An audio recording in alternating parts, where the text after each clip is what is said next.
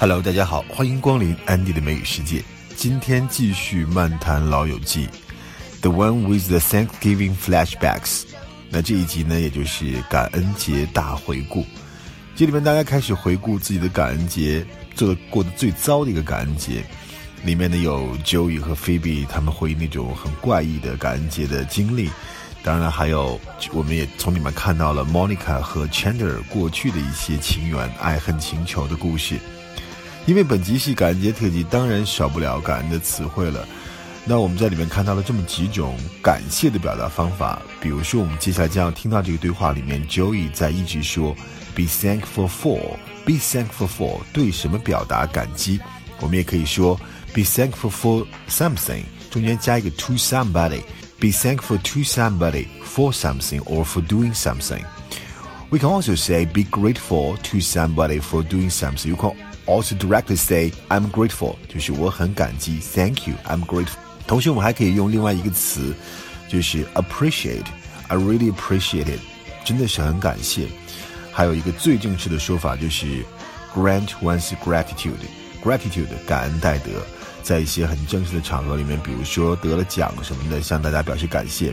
I'd like to express my gratitude. I'd like to grant my gratitude to the country. 啊，感谢国家。gratitude. Hey, you know what we should all do? We should play that game where everyone says one thing that they're thankful for. Oh, I.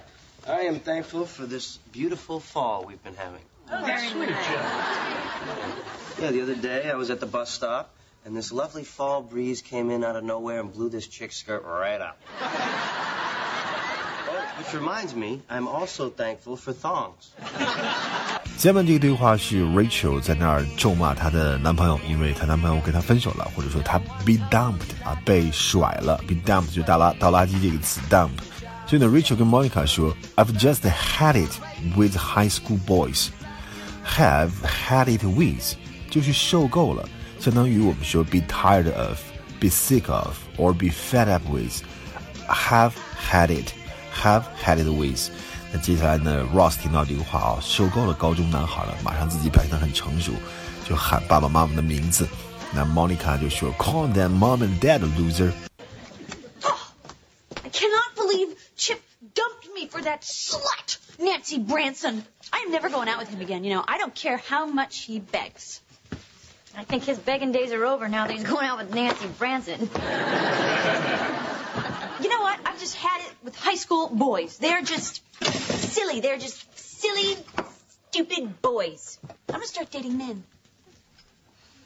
Uh, I'm sorry, Judy. I couldn't find that bowl you and Jack were looking for. Call them mom and dad, you loser. What a good. 下一个对话里面，我们听到了 right on 这个用法。 Ross 说要约 Rachel 出去，那 Chandler 回应说 right on。Right on 在口语里可以表示一种肯定、赞同啊、鼓励的回应，相当于说好啊，干得漂亮等等。Right on，哎，干得真棒。So I'm thinking of asking Rachel out tonight. You know, maybe playing her that song we wrote last week. Emotional knapsack? Yeah. Right on. oh, uh, but don't take too long, okay? Because, uh, you know, we're going to test out our fake IDs tonight, right? Clifford Alvarez? Listen, Roland Chang. if things go well, I may be out with her all night. Dude, don't do that to me. 这个对话是 Monica 在头一年被 Chandler 因为自己太胖嘛，所以被 Chandler diss。结果在第二年，她发奋减肥，变得很漂亮。那 Chandler 呢，就对她非常的喜欢了。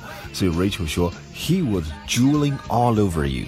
Drool 本身是口水，尤其是那个动物，比如说那狗啊，它流的那个口水，drool over somebody 就变成了垂涎语，对什么垂涎三尺，drool over somebody。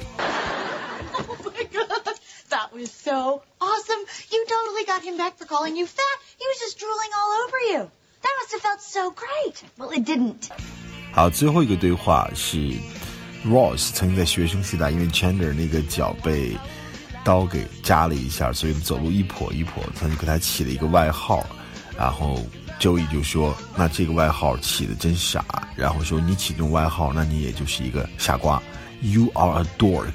dork 在俚语里就是呆子、笨蛋。它就类似于呃这个 nerd，但是呢跟 nerd 不一样在哪里呢？nerd 书呆子是很聪明的人，但是 dork 就完全不是很聪明，而且还有一些这个社交障碍，这种人叫做 dork。呃，笨蛋相当于我们说 jerk，当然 jerk 还有混蛋的意思，dork，呆子，笨蛋。 That's why I lost my toe? Because I called you fat? I didn't mean to cut it off. It was an accident. That's why for an entire year people called me Sir Limps-a-Lot? Sorry. It wasn't your whole toe. Yeah, well, I missed the tip. It's the best part. It has the nail. Chandler, Sir limps a lot. I came up with that. You're a dork. 当然，这一集的感恩节大回顾很好笑，尤其我们看到了老友们年轻时候的样子。最好笑就 Joey 头上套的那个火鸡，然后傻傻的。那么谈到感恩节呢，《老友记》里面有很多集，每逢感恩节的时候都会有一些感恩节的特辑。那我们以后慢慢去讲，慢慢去看。好，这就是今天的安迪的美语世界，再次感谢大家的光临，拜拜。